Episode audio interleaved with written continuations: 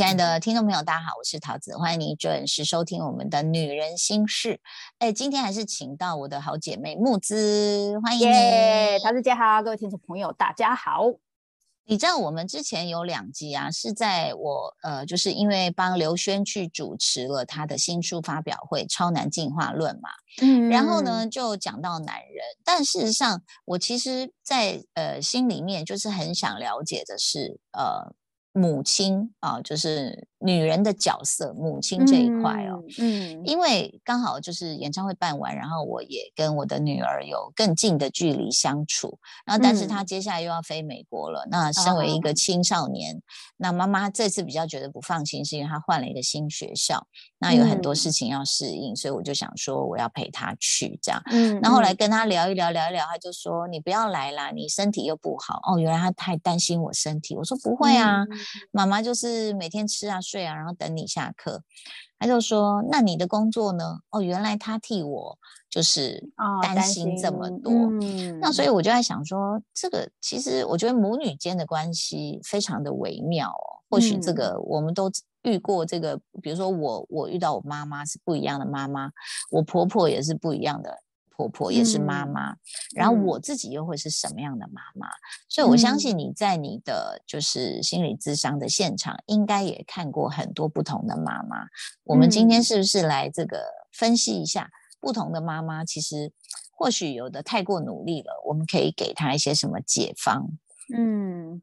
其实我觉得那个妈妈的话题呀，真的，因为刚刚桃子姐在讲，我就很有感觉。其实这个妈妈的话题对于女性来说真的是很重要，因为它不只是影响你的童年跟你成人的经验，它还会影响你自己会成为一个怎么样的妈妈。然后你会不停的在你成为妈妈的过程中，可能去跟你以前就是经验过的妈妈去做一些比较跟思考。所以我觉得这是一个很重要，然后也是一个很有趣的话题。我们是不是可以大概粗略的分分析，大概会有几种不同的妈妈？你觉得你看到的？呃，我觉得首先我们可以先来聊聊个，就是最在台湾最常见的就是为小孩牺牲一切的妈妈嘛。哦，就是我们对，就是就是，但是有些妈妈因为。呃，我觉得台湾对于女性的一些，当然，我觉得不止女性，对于男性的要求跟评价也很高。可是关于育儿的这一块，其实女性担负的压力是比男性高很多的，因为男性可能需要去承担的压力是要去就是外面赚钱嘛。的男性的爸爸，爸爸只有两种啦，就是顾家跟不顾家的，比较可以这样讲，就是或者是说应酬时，呃，家里少应酬，有回家吃饭，这样子就是个顾家的爸爸之类。可是妈妈的的部分很多，就是小到就是连巷口的阿姨都可以说阿丽娜弄好拎家钱啊舅之类的，她都可以为你的育儿就是插个几句话这样子。对对，其实有些妈妈有时候会为了就是。不要让人家说话，就是因为女性本来对于别人的评价跟感受又会比男性感受的强。这不是说女性比较敏感，而是这个社会的期待的问题。就是这个社会期待其实是希望女性多考虑别人的感受，跟多照顾别人的。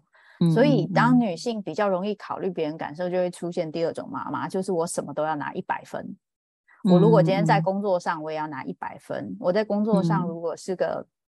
员工是个老板，是个嗯是个呃老师，是个就是什么对象，我一定要拿一百分。然后我今天如果当妈妈，我也要当一百分的妈妈，就是我什么事，然后我也要去面对我的家呃爸妈，我也要当一百分的女儿。然后面对呃我的婆婆公公，我也要当一百分的媳妇。就是我也看过很多人，他困在这个必须要当一百分的这个状态。那这这个一百分的状态，当然也会影响身边的人。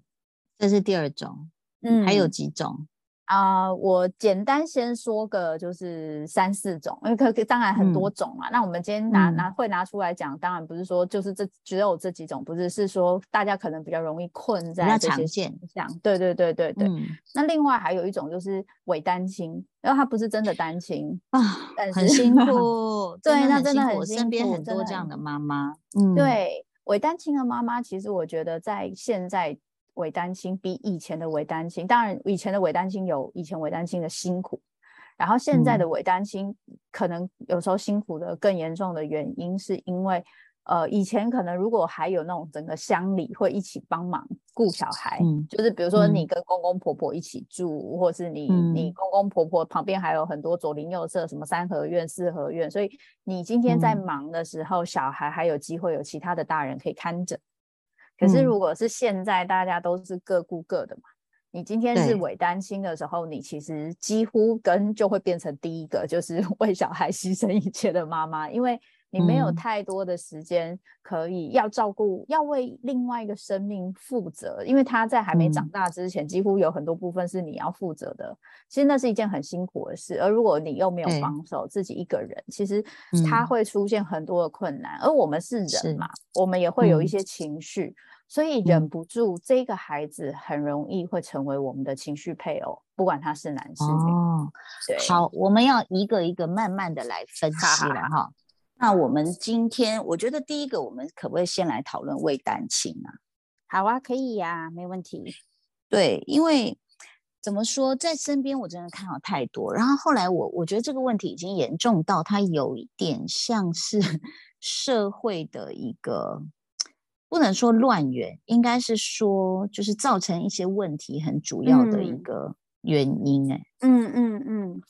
对，因为呃，比如说我先讲我看到的，就是呃，当然未单亲有很多。第一个是当然呃，另一方也是不得已，比如说他要到外地工作，然后他就是常年没办法在家。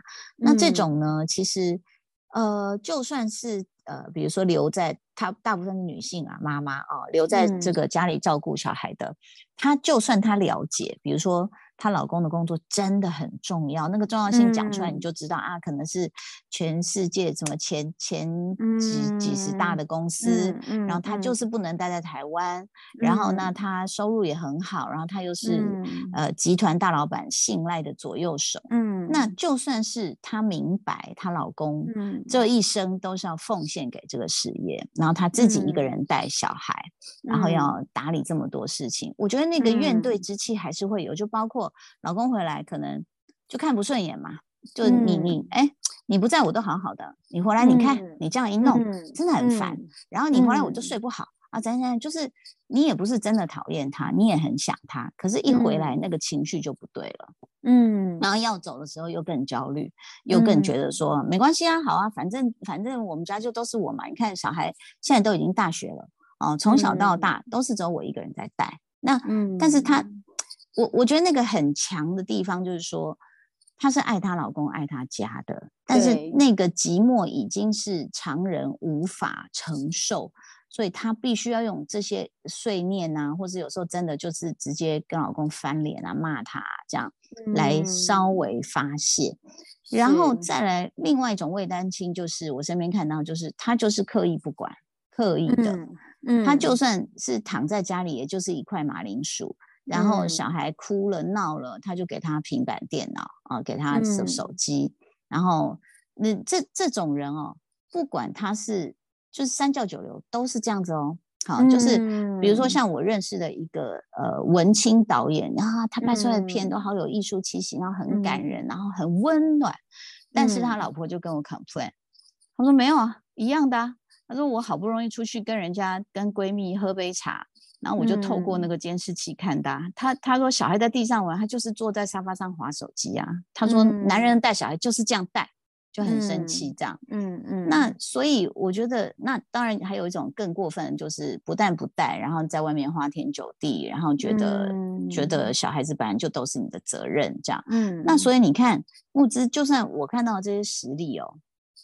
他不管是我，我觉得我我必须接受你的工作状态的，或者一直到最离谱的，就是说你可能工作也没有拿回来多少钱呐，然后你也不带小孩，还要在外面花天酒地，这种其实他都还是有一股怨念在的哦。对 对，只是大小跟强弱的差别而已。对，嗯，所以你看，在未单亲下的妈妈会变成心。我自己觉得这件事情，它真的是一个那个社会的历史共业。嗯嗯嗯，怎么说它是社会历史共业？我觉得这件事情从一开始，我们在教育男孩跟女孩，现在我觉得新的这一代已经变得比较不一样了。但是我觉得以我们的旧的的的期待来说，我们教育男孩跟女孩的方式，其实本身就有一个蛮大的不同。就是对于男孩子，我们真的比较能够接受他只考虑他自己。我们也比较能够接受他只重视他的成就跟发展他自己，嗯，对。那对于女性，就是啊，女生最后还是要回归家庭的啦。你不管怎么样，就是还是吼，你要照顾好你的先生跟小孩，这件事情才是你人生最大的成就。这一类的东西，它或多或少身边都会有一些很像纠察队的人要提醒女性这件事情。嗯，所以，所以，所以我我就觉得这就是一个很好玩的地方。我自己在呃，就是出书我之后没有多久，被问了一个问题，我好惊讶。就是嗯，只有被问过一次，被一个记者问过一次，但我很惊讶，就是说他问我说，我现在有这样子的成就，不知道我的先生怎么看？嗯，我听到的时候我好惊讶，我想说，吼，我有成就这件事情关我先生什么事？就是为什么要问我先生怎么看？嗯，然后又也会有类似那种啊，你现在可以这样哦，老师你没生小孩啦，生小孩就不一样了。然后我就觉得很有趣的是，同样的问题是不会拿去问男性的，不会去问男性说你今天成就这么好，你的你太太怎么看？他会不会觉得压力很大？通常都会觉得你太太一定很替你高高兴。这这一些，我我我不是在批评说这个状态，我的意思说这就是一个文化的状态。我们有没有机会去改变？很多杰出的呃女女性，比如说不管是演员呐或者什么，就是女演员被问到说，那你怎么兼顾家庭？可是不会有人问男演员说你怎么兼顾家庭？没错，你看桃子姐，你完全突破盲点，没有人会去问男性你怎么兼顾家庭。你那就像之前才会有开个玩笑说，哎，有个有个就是有个男。男的政政府官员说他都没有时间洗衣服，然后就有人开玩笑说啊，你回家就有人，就是你赶快娶个老婆，就有人帮你洗衣服了之类的的这一类，就是。我们都不是在说这些东西对或错，是这就是一个文化的形态，一个文化非常无奈的文化形态。对对对，我们好习惯这件事。所以像刚刚桃子姐说的，当今天有一个人在外地，在外地的那一个人多半会是爸爸。当然现在也有一些相反的状态，可是几乎大部分牺牲比例少数啦。对，牺牲的几乎都是女性为主。那这个对这个爸爸来说，他一定也会不爽嘛？我也有牺牲啊！你以为我一个人在在外面打拼，我很舒服吗？我很开心吗？我我是没有跟人有连结的，我必须把自己的情绪都顾虑好。对，没错，你也有牺牲，但这就会出现两种状态：一种状态是原本你不擅长的事情，你变得更不擅长了。就原本你可能就是一个，因为男性的训练就是不擅长沟通，然后比较少做亲密关系的连接，然后也比较少就是进行亲密关系的互动。我说我不是性方面的，我说的是心灵的交流。本来男性就少了，去工作这件事情一定会变得更少。所以你原本擅长的事情更擅长，你原本不擅长的事情变得更不擅长。这是那那你回来的时候就会遇到像刚刚桃子姐讲的嘛，他回来他在哪里？老婆除了对他有怨念之外，他也不知道怎么。他如果今天一回来就说，又立刻抱住老婆说：“老婆，我一个人把你放在这里跟小孩，我好想你哦，你好辛苦哦。”老婆看他什么都顺眼了啊，没关系啦啊，就是他如果今天一来就这么做，可是不可能这么做，因为我也会，我也有我的害怕。我也有我的慌张，我也有我的罪恶感。我要怎么可以回到家，马上可以跟你表现出我的亲密度，这么安全的做出这件事，这很困难的，这很困难的。然后这是第一个，第二个必须诚实的说，工作这件事情不是只有我为家庭牺牲奉献这件事，工作这件事情也有自我的成就跟自我的发展在里面。工作它不是这么的单纯，只有牺牲的东西，所以你可以。抱着我在为家庭牺牲赚钱的大帽子去做你个人一部分的发展，这是事实。嗯，但是身为就是要照顾小孩跟要照顾家庭的妈妈来说，你真的很难把照顾另外一个人的生命当成你自我成就的实现，因为大部分你要照顾另外一个人的时候，你一定要牺牲自己想做的事情跟你自己的需求。嗯。所以这两件事情，它几乎没有办法就是相提并论。而且必须诚实的说，以在台湾，你的家务本身是没有薪水的。我们最容易去看我的工作成就有没有意义，最大的方式其实就是薪水，绝对不是靠老板跟你讲你什么，你做的怎么样嘛。嗯，那薪水跟你赚的钱，至少它是一个某方面可以肯定你做的事情是有意义的事，然后你的经济是自由的。可是对于太太来说，大部分的时候她感觉不到这个。她如果今天是必须要在家里带小孩的这个，如果他必须牺牲他的工作的话，他的钱还是从先生这边来的话，他真的很难不感觉自己就是伸手的嘛。这个就是一个一个很很直接的心理状态。所以我不会，如果今天我们就是直接真的算劳务，今天在外面就是那个保姆多少钱，我就给你多少钱。然后呢，请一个终点的终点的工作者来。就是打家务工作者来，哎，其实蛮贵，一个小时多少钱，我就给你多少钱。我算起来，他是觉得，哎，这些全是我赚来的，哎，感觉就 其实会还蛮不错的，对不对？可是通常我们不会这样子做，因为我们就会说，那这样子你很爱计较嘛，你不要你不要那么爱计较嘛。所以，我我觉得那个文化上让这个单亲的伪单亲的母亲很难去排解掉自己，因为背负社会的，就是要有人去发展这个社会的成功。这个社会的经济，这个社会可以让大家过得更舒服，有很多什么科学啊、技那个技术的一些发明，就是必须源自于这一些愿意照顾家庭的人的牺牲，然后他们的牺牲背负的不是有一个交替，是整个社会。对，就是就是我们常常听到那个文青讲的一段话，就是请记住，你的岁月静好，是因为有人为你负重前行。是是，对你过得那么爽啊，然后你说你赚了钱回家，我就是我就是很累，我就是要休息，我就是要看手机呀。但是你别忘了，你老婆已经在家忙了一整天，所以听起来这个解方，你刚刚第一个说，除非老公回到家，他能够很体贴的这么说。那当然，我我确实觉得男生，当然第一个也是累，第二个也是他们的天性使然呐。然后他会这么，就是这么会讲话，你也会担心他。那所以我觉得 也不是说坏女。女孩有人爱，但至少比如说，我是一个很会提出要求的人，我就会说，哎，那个哦，我很累呢，你要不要安慰我一下？我就直接讲。那所以我觉得就是劝女性听众，就是说你要改造男人哦，确实需要点时间，先赶快改变你自己，就是你就恰北北一点，就说，哎，怎么不过来抱我啊？嗯，哎，我很想你，哎，我今天很累，你帮我捶背，你知道，就是不要闷在心里，然后就又又又怪他不懂你，其实他真的不会懂你。对男生的天性比较没有那么细心嘛。那第二个，你刚刚说的是，就是就是除了就是说男生可以讲，那第二个你说酬劳这件事情，我觉得要女人去开口，好像真的也很难哦。对呀。难道我们应该去两个都要去选立委吗？立法真的，我们就是家务分工要要钱啊，我们可以开始 不要了，你去。好了，我帮你，我帮你做。对，所以我的意思是说，光是这一点，其实我们听到说家务是需要有有筹制的，已经讲了好多年了。这个话题已经讲好多年了。那但是我觉得一般家庭可能老公也说你丢搞哦，这样也要算哦。哈，我们家都没钱了，我还要付贷款，我还要给你钱哦。对，所以我觉得这个确实很难，但是。呃，我在看到刘轩跟詹斯顿那本书《超难进化论》的时候，我觉得又好气又好笑又很感动。就感动当然是终于我说这个就是敌军哦愿意投诚加入女生这边，那我觉得很感动啊。那但是又好气又好笑，就是我们女人已经是超女大概几万年了，你们现在才启动超难计划，说你的人生包括了家庭啊，我这这个是又好气又好笑的部分，然后。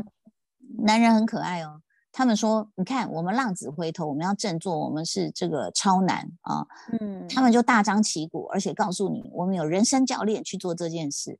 我心里想说，老娘就是自己的人生教练、人生女佣、人生厨师、人生保姆。我们有苦的时候都没有没有人可以讲，哪里去找？还人生教练也不便宜，OK？那但是我就觉得男生他们就会。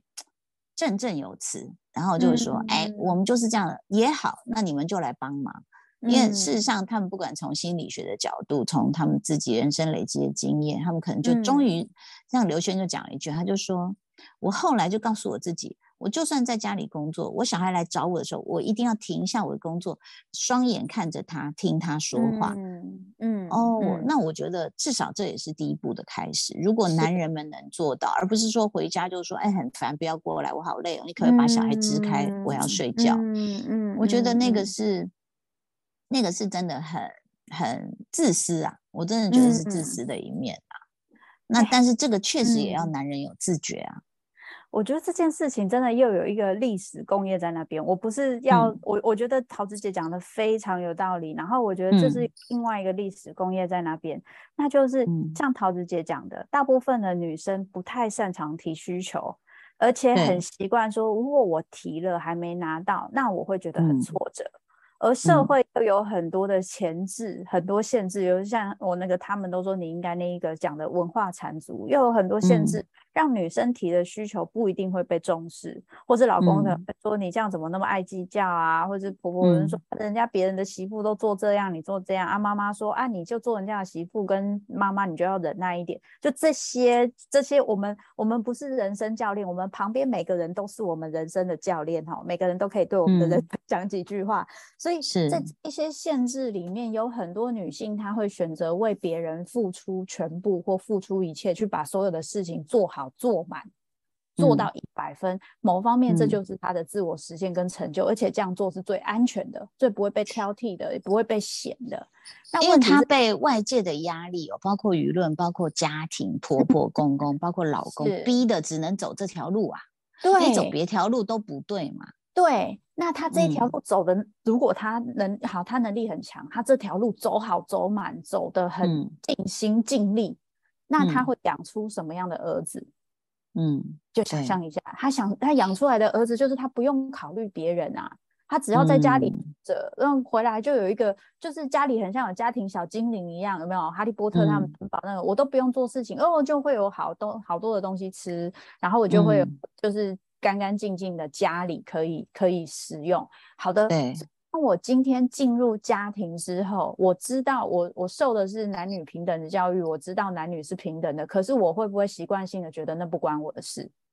就是不关我的事，是我从小的训练。就是有，所以就是有家庭小精灵啊。对，所以木之刚刚讲到，其实未单亲的妈妈，就是你后面讲了一句话，说孩子会成为妈妈的情绪配偶。这句话是什么意思？呃，不一定全部都会这样，可是很容易会变成这样，不是故意的，不是说妈妈故意把小孩变成情绪配偶，而是如果今天我我需要我我真的需要一个情感的支持，可是我的身边就是没有先生，我的先生是不在的，可是因为我他又好像在，因为婚姻的配偶栏有他，所以我也不能真的去找一个谁来当我的。配偶，或是当我的情绪配偶，困难就是，然后你结你结婚之后，身边的人可能大部分人也都结婚了，或是大家有自己的事情，所以你要再找一个闺蜜，可以然后一直跟她聊什么事情，本身其实也是有一定难度的。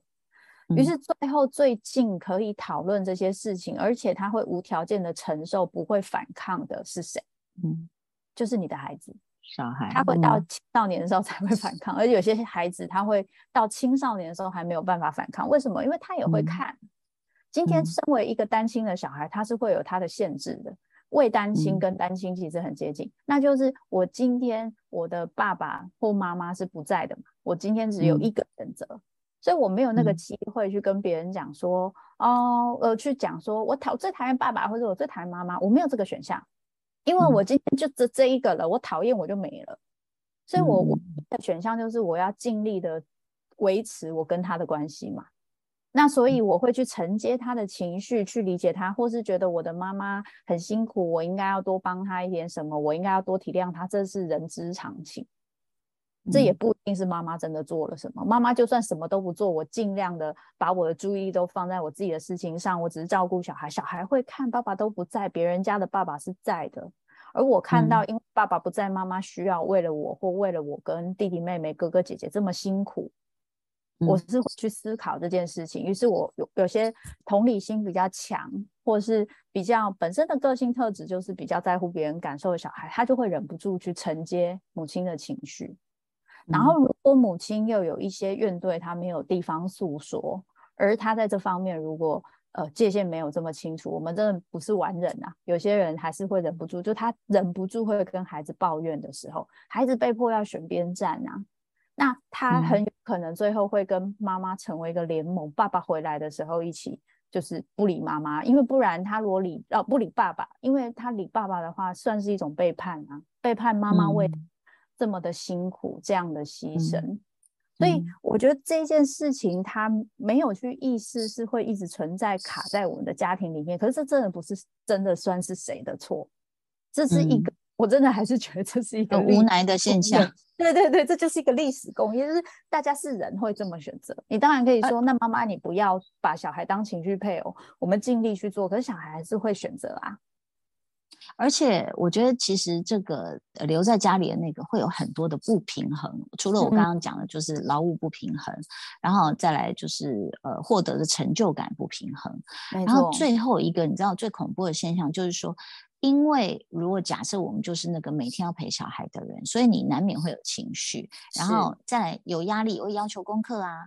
哎，你这个你这个又没有表现好，你这个比赛怎么没有拿到前三呢？什么什么？嗯，最后小孩反而会讨厌你，会喜欢那个不常回来的人。对对对，那个不常回来的人，没错没错。对，他就带带了玩具，带了糖果回来安慰我，然后抱抱我说：“哎呀，没关系，你妈妈就是这么紧绷。”哇塞！我们陪了可能三年五年，他回来三分钟一句话，我们就彻底瓦解。所以我觉得这个也是未单亲的妈妈另外一种辛苦。没错，我觉得陶子姐真是讲到了重点。这是另外一个困难，是对，因为当今天爸爸回来的时候，就是爸爸他也带着罪恶感嘛，那带了礼物回来，老实说。今天面对太太跟小孩，他有没有竞争性啊？有竞争性哎，他有没有跟太太竞争这个小孩的需求？有时候有，嗯，就是小孩如果心里都没有我了，林北在外面赚钱赚的那么辛苦，然后小孩心里都没有我，我也是会受伤的嘛。所以要怎么样让小孩在我在小孩心中有一席之地？那就是我去取悦小孩，妈妈当黑脸，我就当白脸。啊，我当白脸，小孩也会比较爱我，然后我也会比较有安全感。也有可能他真的跟妈妈的呃教育的方式是不一样的，这也是可能性。可是妈妈就会觉得说，那是因为你都不在家，所以你不晓得有些事情，如果就是太松的话，其实对小孩是很很轻松，就就是太轻松会很造成他麻烦。这用一个比比喻，大家都听得懂。爸爸妈妈跟阿公阿妈对孙子的差别。阿公阿妈就会说孙子哭要吃什么就给他吃啊？为什么？阿公阿我说因为回去他爸妈会教啊，偶尔来一下而已，吃一下有什么 关系？对不对？就破坏规矩。嗯，对对对，那爸爸就是这样嘛。我偶偶尔回来一下，让小孩开心有什么关系？那反正最后还是你要教嘛。所以这个爸妈不同调以及对小孩的竞争感，其实会让那个伪担心的妈妈有时候觉得更更气，就是你好像回来是。